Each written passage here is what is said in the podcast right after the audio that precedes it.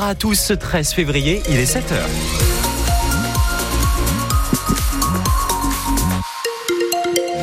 Bugne, beignets, crêpes, nous prenons absolument tout si vous passez à la radio.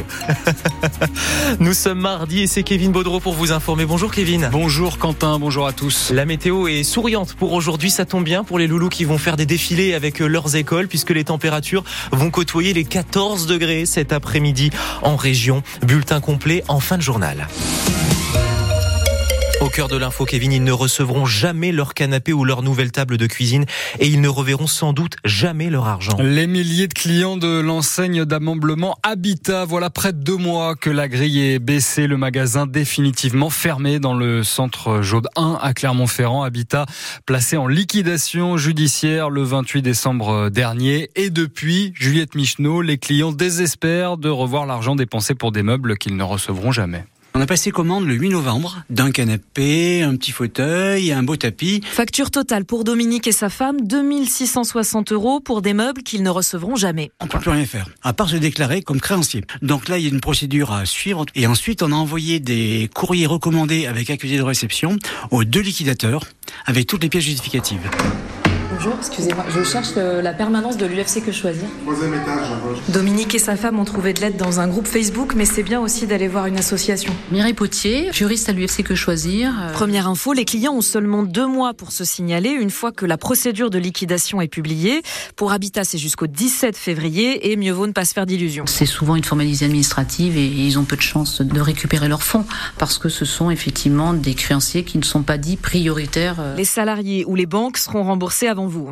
En revanche, vous pouvez tenter une requête en revendication de biens. Si effectivement le meuble qui a été acheté était dans les entrepôts euh, et en attente d'être livré, ils ont peut-être un espoir de récupérer cette marchandise. Par contre, la juriste de l'UFC déconseille hein, de s'embarquer dans des plaintes avec des avocats qui engendrent de nouveaux frais et risquent de mettre des années à aboutir. Juliette Michneau, le bénéfice net de Michelin en légère baisse en 2023, moins 1,3%, mais le BIP se console avec un record de son résultat opérationnel, 3,6 milliards d'euros. C'est un record. La CGT Michelin demande au groupe de préserver tous les emplois, mais aussi d'augmenter fortement les salaires.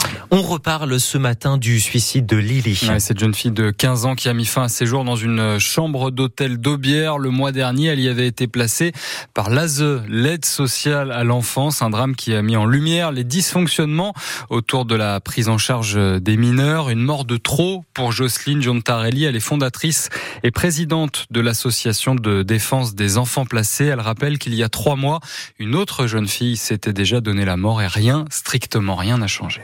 Lily, euh, comme Méline, ce ne sont pas des enfants qui ont été placés abusivement, mais qui ont été placés très tôt dans leur, euh, leur petite enfance et qui ont subi tous les dysfonctionnements. C'est-à-dire qui ont été placés, déplacés, redéplacés, voire maltraités, déscolarisés, qui ont enchaîné toutes les ruptures liées à la prise en charge de la protection de l'enfance et qui arrivent à un moment à tellement n'ont plus pouvoir d'être de, de, traités comme ils le sont, à, à, mettre fin à leur jour. Et ça, c'est la responsabilité directe de la prise en charge de la protection de l'enfance. On propose rien de mieux, sinon pire, puisque ça aboutit à la mort de ces gamins. Lily, ça va faire, ça va faire écrire, ça va faire parler, ça va faire rebondir sur le placement des hôtels, mais ça ne va pas garantir la sécurité des autres dans les foyers. Absolument pas. Et un rassemblement à l'appel de la CGT Santé prévu à 10h devant le conseil départemental du Puy-de-Dôme. Le syndicat compte interpeller les élus en charge de la protection de l'enfance. On en parle avec l'un de ses représentants. Il est l'invité de la matinale à 7h45. Et avec vous ce matin au 04 73 34 2000. Oui, si vous, vos proches, euh, vos amis avaient été confrontés à ces foyers, ces hôtels, à cette prise en charge des mineurs, venez témoigner ce matin sur l'antenne de France Bleu Pays d'Auvergne. Pierre-André Aura droit à un deuxième procès. Le maire LR de Moulins a fait appel de sa condamnation pour prise illégale d'intérêt par le tribunal de Cusset le 1er février dernier. Il avait écopé d'une amende de 3000 euros.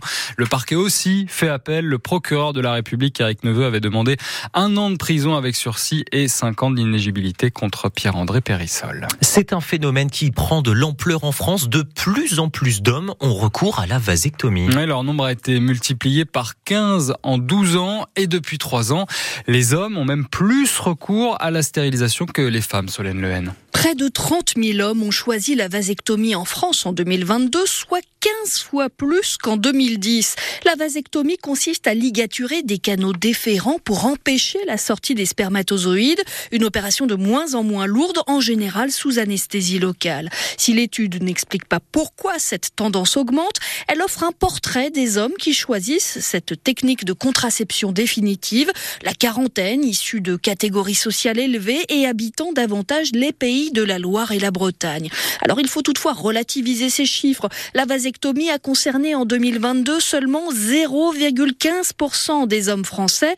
C'est beaucoup plus dans les pays anglo-saxons où la pratique est historiquement plus répandue. En France, en tout cas, la stérilisation concerne désormais plus d'hommes que de femmes, car en 10 ans, le nombre de femmes ayant choisi la stérilisation a lui été divisé par deux. C'est une date attendue par tous les amoureux de football. Le début des huitièmes de finale de la Ligue des champions de football. Ce soir, le tenant du titre, Manchester City, se déplace sur la pelouse du FC Copenhague. Le Real Madrid, de son côté, recordman de victoires dans la compétition, se rend chez les Allemands de Leipzig. Mais l'événement sport de la soirée, c'est bien sûr le quart de finale de Coupe de France pour les volleyeuses chamalières. Les Panthères reçoivent le pays d'Aix-Venelle à la Maison des Sports de Clermont. Le coup d'envoi, c'est à 20h. Et vous savez quoi? Toutes les places sont gratuites.